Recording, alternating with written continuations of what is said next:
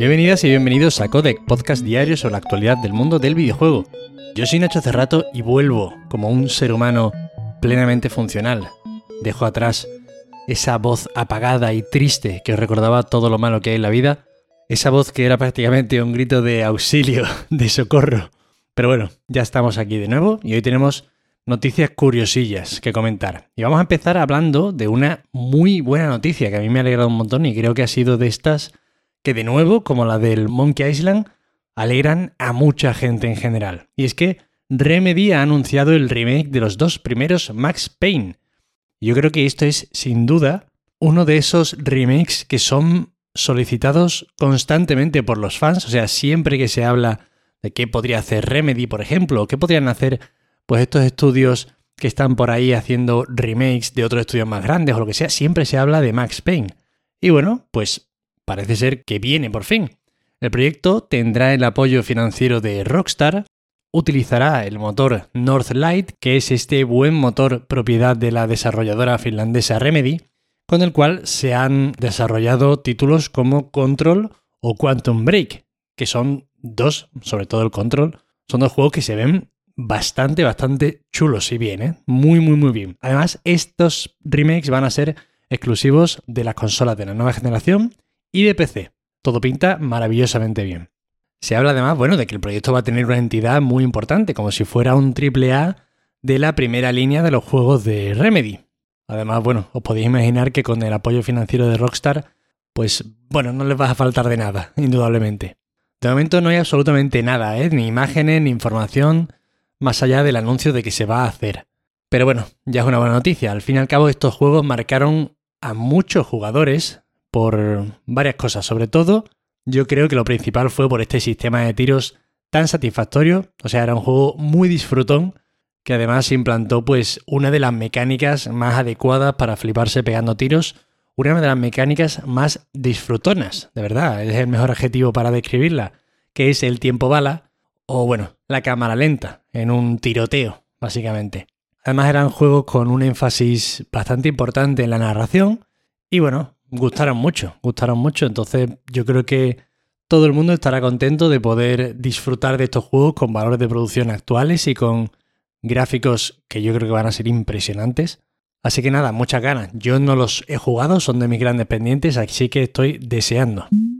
Trek to Yomi del estudio Flying Wild Hog, los responsables de Shadow Warrior, por ejemplo, se publicará el 5 de mayo para Xbox One, Series, PlayStation 4, 5 y PC.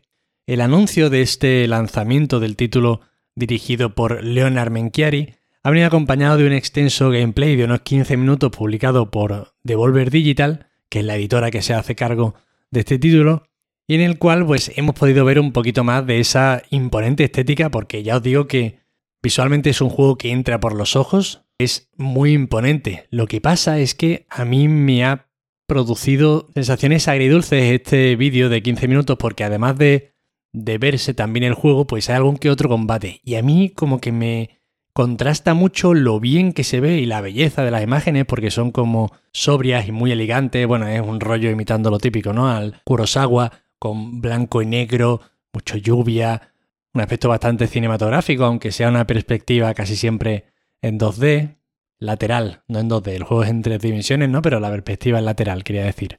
Pero las animaciones son un pelín más toscas de lo que a mí me gustaría, no sé, me parecen un pelín más vastas de la cuenta. Y claro, eso, ¿no? Si fuera quizá con una estética menos fina, pues a lo mejor me chocaba menos, no lo sé, ¿eh? pero bueno, en cualquier caso se está hablando bien en los avances de este título, así que habrá que probarlo cuando salga.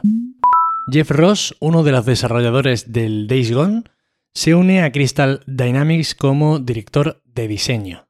Ya sabéis, Days Gone, este título de zombies que vendió bastante bien, es cierto que en cuanto a crítica no fue un juego especialmente valorado. Bueno, el típico juego de 8, cosas así, ¿no? Una especie de juego de Ubisoft, por decirlo de algún modo. A mí la verdad es que no me llamaba nada la atención.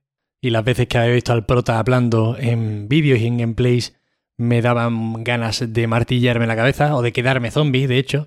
Pero bueno, el caso es que este señor se ha ido a Crystal Dynamics y bueno, lo ha anunciado él mismo a través de un tuit en el que no da ninguna pista sobre el proyecto en el que desempeñará sus nuevas labores. Y bueno, yo pensando así en repasar proyectos de esta desarrolladora, ahora mismo tienen entre manos los desarrollos del remake de Perfect Dark o del reboot de Perfect Dark más bien, de Tomb Raider que lo anunciaron hace nada, ¿no? En la conferencia de Unreal Engine 5 y entiendo que además de esto pues tendrán otros tantos títulos y proyectos que no están anunciados. Yo imagino que no tardaremos mucho en averiguar hacia dónde se ha dirigido Ross, quizá es uno de estos que están entrando en el estudio ahora para comenzar el desarrollo de Tomb Raider, no me extrañaría la verdad, pero bueno, estaremos atentos. La versión final de eFootball saldrá el próximo 14 de abril. Honestamente yo estoy deseando saber qué es lo que han tocado de la espectacularmente accidentada anterior versión de este título, del juego de fútbol de Konami. Y parece, bueno, según lo que comentan, al menos desde la desarrolladora, habrían tenido bastante en cuenta el feedback del público, de la comunidad. Que yo no sé qué público y qué comunidad se ha puesto con este título. O sea, desde luego hay héroes. Porque hay que tener de verdad fuerza de voluntad para ponerse a jugar a lo que sacaron esta gente hace, hace un tiempo. En cualquier caso, me ha hecho mucha gracia y quiero hacer mención especial a la adición de, bueno, han tenido por lo visto mucha importancia el tema de los pases para mejorarlos y todo eso y han metido un tal pase impresionante, ¿no? Que es como, me encanta ese nombre para un pase. De hecho, entiendo que si puedes hacer un pase impresionante, mejor que hagas ese pase impresionante a otro pase normal. Y bueno, por recordar esta fecha de lanzamiento, el 14 de abril, que comentábamos al principio de la noticia, corresponde a las versiones de Xbox, PlayStation y PC, ya que aún no tenemos noticias para la versión de móviles, que esto también salió en móviles. Madre mía de mi vida. En fin, estas han sido todas las noticias de hoy, espero que os hayan resultado muy entretenidas. Ya sabéis que para cualquier queja, sugerencia o comentario me tenéis en arroba Nacho Cerrato en Twitter.